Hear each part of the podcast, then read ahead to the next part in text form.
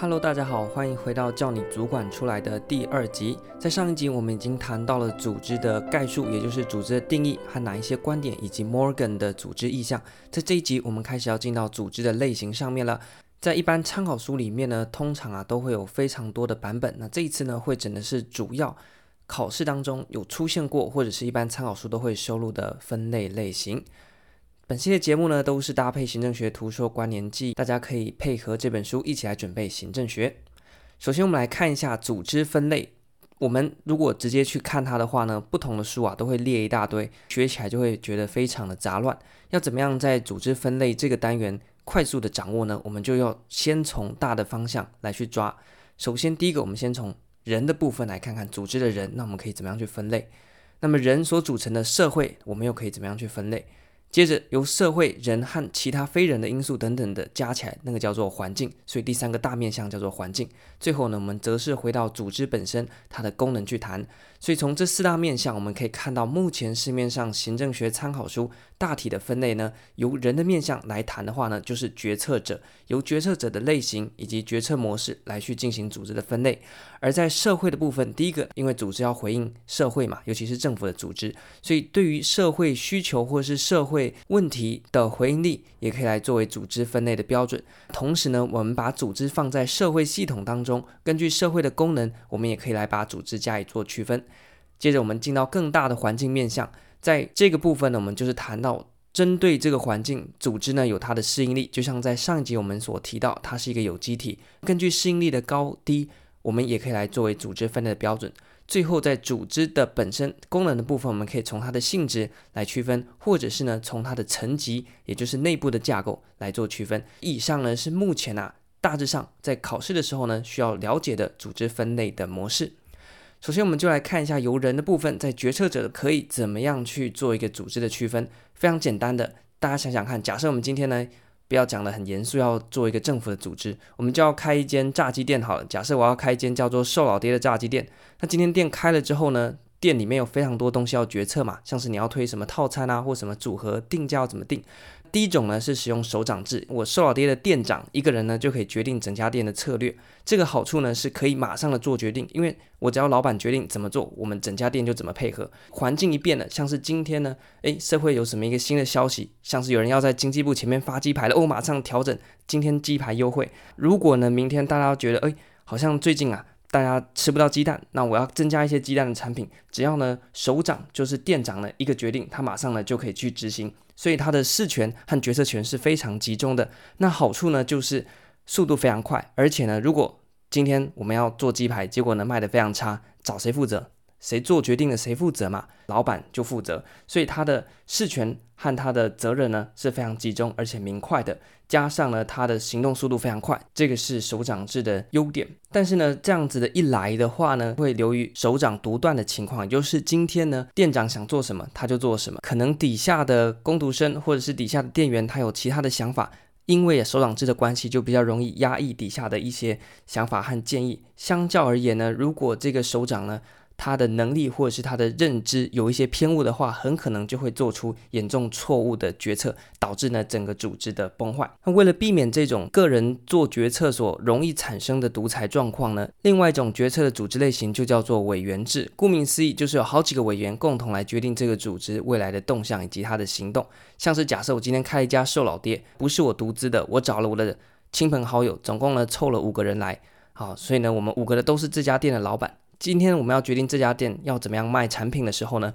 我们五个人就必须坐下来召开一个管理委员会，那共同来讨论我的瘦老爹到底要怎么样去决策出我要推出的一些相关的产品。这样的好处呢，是因为有五个人来做决策嘛，意见呢会比较多元，相对首长制来讲呢，它能够啊去刺激更多的想法，而且呢比较有民主的精神，在集思广益底下呢，也能够啊对于问题有更深入和更多元面向的掌握。同时，在各个委员之间呢，能够相互的制衡，避免了首长是一个人做决定，没有人去制衡他的一个情况。不过呢，委员制嘛，人多就会嘴杂，开会就需要时间，所以委员制的缺点就是相对于首长制，它的行动速度呢是比较缓慢的。像是呢，今天听到下午有人要在经济部门口发鸡排，首长制的瘦老爹呢马上就推出鸡排产品，但是委员制呢，诶，有的委员早上还在睡觉啊，等到把他们全部找来要开个会，决定我们要不要今天做鸡排促销的时候呢，这个活动早就过了嘛，所以委员制的行动相对来讲会比较缓慢，并且呢，它的事权呢是不一的。也就是说，今天万一这个决策出事，那到底要找谁负责呢？大家就说当初是五个人开会的嘛，没有人想要负那个责任啊。同时呢，比较多人在这个里面，所以他的一些涉及到机密的部分呢，就容易走漏。像是我决定啊，今天搭配的鸡排的活动，如果是首长制，他一个人知道就好，下命令下午赶快做鸡排加工。如果在委员制呢，可能其中一个委员大嘴巴，在他的 IG 上面发文说啊，今天开了一个会议啊，我们下午要来卖鸡排，诶，被其他店家发现了啊，马上呢加码哇，结果下午原本只有你一枝独秀，变成每一家店都来跟你竞争，所以在保密上面呢，委员制也比较没有那么容易啊。这个呢就是委员制相较于首长制它的缺点。那你会说，诶，这样首长和委员制都各有优缺点，是不是会有第三条路线呢？当然。就叫做混合制。所谓的混合制呢，就是一个组织它的决策模式兼采了首长制和委员制。怎么用呢？像在比较行政类的、比较直接去执行的部分呢，就用首长制，明确果断。那比较需要讨论的主题，那就采用委员制的形式，让各个委员呢能够来集思广益，来讨论出符合大家需求或符合大家期望的这样子的一个结果。以上呢，首长制、委员制和混合制，就是在组织类型考试里面呢，可以说是最重要的部分。除了它的意涵之外，你还要知道它的优缺点。谈完了人，我们就进到社会的部分。首先，我们要根据回应力的部分来跟大家介绍有哪一些的组织形式。根据回应力，我们的分法一定是它有没有回应，还有回应的程度高低嘛。完全不回应的，那我们就叫做无回应性的组织。也就是呢，今天你人民去叫你们的啊，我上面的政府呢，完全照我的意思做。我在瘦老爹的鸡排店，我就卖我想卖的。大家想吃鸡腿，我不要，我不要卖鸡腿，我就卖鸡排。没有人买都没关系，反正我不管你们。这就是无回应性组织。如果呢是稍微好一点，也就是说呢，诶，我愿意看一看你们想吃什么，或政府愿意稍微来听一下，仅此而已的，就叫做谨慎回应。那再更好一点的叫做高度回应。也就是说呢，今天我展现的是一个比较积极的态度，我主动的去收集你们的一些建议。那并且呢，把这些建议呢有系统性的会诊，同时呢来进行进一步的讨论。像是呢，我就开始到街上去做调查，说，诶，那你喜欢吃鸡腿呢，还是喜欢吃鸡排呢？等等的，要搭配可乐呢，还是雪碧呢？这些啊，并且呢有一个管道来收集我的客人的意见呢，然后呢来进行一定程度的处理和回应。那最后呢，最高的叫做完全回应，在完全回应呢，就完全呐、啊，就配合你了，服服帖帖的配合你啊，把人民啊，就当你的事就是我的事啊。这个时候呢，就叫做完全回应。针对社会当中各方意见啊，Stalin 他就根据的回应的程度，区分为四种类型，分别是完全不理你的无回应，到愿意听一下你到底在讲什么的谨慎回应，以及呢有一个系统性来进行处理的高度回应，还有完全。你们想要什么，我就给你什么。爸爸买给你的那一种概念的完全回应。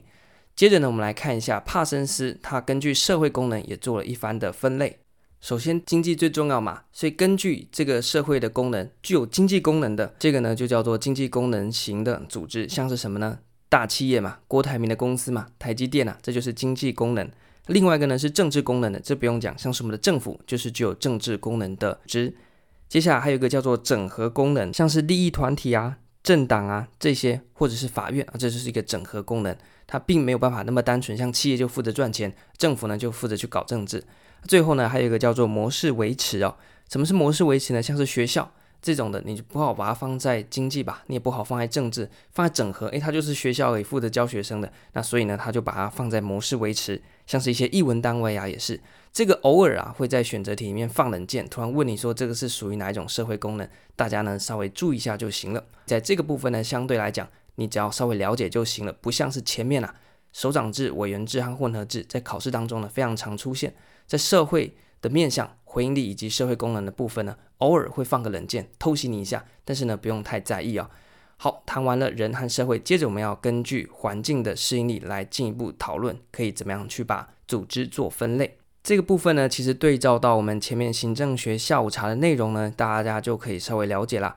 什么是环境的适应力呢？也就是今天组织在面对到环境的变化的时候，它的反应是快是慢。像是今天天气变冷了，反应慢的呢，它就是笨笨的穿它的短袖；啊，反应快的呢，它马上哦加衣服。组织也是一样，最笨的呢，那个叫做机械式的组织，也就是它就像是一部机器一样。所以你家的洗衣机今天天气变冷了，会自己去穿衣服吗？不会嘛，因为它是负责洗衣服的嘛。所以机械式的组织呢，它的好处呢，是它可以处理例行的事物，像是洗衣服，同样的东西要一直做，一直重复做的，不太需要去求新求变或者是适应的，就很适合机械式的组织。像是韦伯的官僚体制呢，某种程度上也是这个机械式的组织。它的好处是能够在日常例行的事物上面非常有效率的处理，但也因为啊，它适合处理例行重复出现的事情，对于那种偶尔出现一次打破 SOP 的事情，它相对来讲适应力就会非常的差。因此呢，我们就需要有机式的组织，就像我们会提到的矩阵型的组织，在有机式的组织，它就强调它要去应应的不是日常的事物，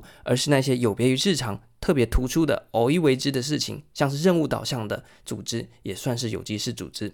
例如疫情不是天天有嘛，所以你如果用传统卫福部的那一套运作，你就没办法应应这种突发的疫情。针对疫情，我们必须要成立一个流行疫情的指挥中心，统整了像是疫情会涉及到政治的面向、内政的部分、经济的部分等等的，还有最重要的疾病管制的部分，需要各方面的人才同时加入到这个组织里面来因应这个突发的状况。你如果传统卫福部，用机械式的去因应的话，那疫情大爆发了，你经济可能面临危机了，那你卫福部有办法去处理经济吗？没办法嘛，那就是各部的机器自己在那边动，没办法有一个整合。有机式的组织呢，全部把人找来，针对这个疫情，各部会各个功能应该要怎么样去做应应，这样子才能够有效的去回应多变的社会环境啊。所以在环境的适应力部分呢，可以分成。机械式的组织和有机式的组织，这个在后面呢，我们会进一步的讨论。这边大家先有个印象就好。最后我们来讨论一下功能的部分。首先呢，在性质的这个项目，我们简单的就可以把它区分成业务部门和幕僚部门。这个呢非常简单。假设我们刚刚那间瘦老爹，你今天来瘦老爹买炸鸡的时候呢，一定会有一个店员在柜台上面问你要点什么嘛？这个直接跟客人面对面的就叫做业务部门。那后面呢？你看不见的地方，可能在厨房，或者是在我店的后面有一间会议室，大家呢在开会研究要怎么样在那个鸡排啊，或者是那个佐料里面加一些什么东西，让大家会爱上啊。这个负责研发开发，或者是我的会计部门，看看这个月赚了多少钱。这个呢看不到的，或者是跟顾客不会直接面对面的，就叫做幕僚部门。在政府也是啊，你去户政事务所办业务，会直接跟你对接的那个叫做业务部门。那像户政事务所里面的会计。人事那个你看不到，你不会直接接触的，就叫做幕僚部门。那两个的都非常重要，一个负责对外的接洽，一个呢负责内部的组织维持和组织发展。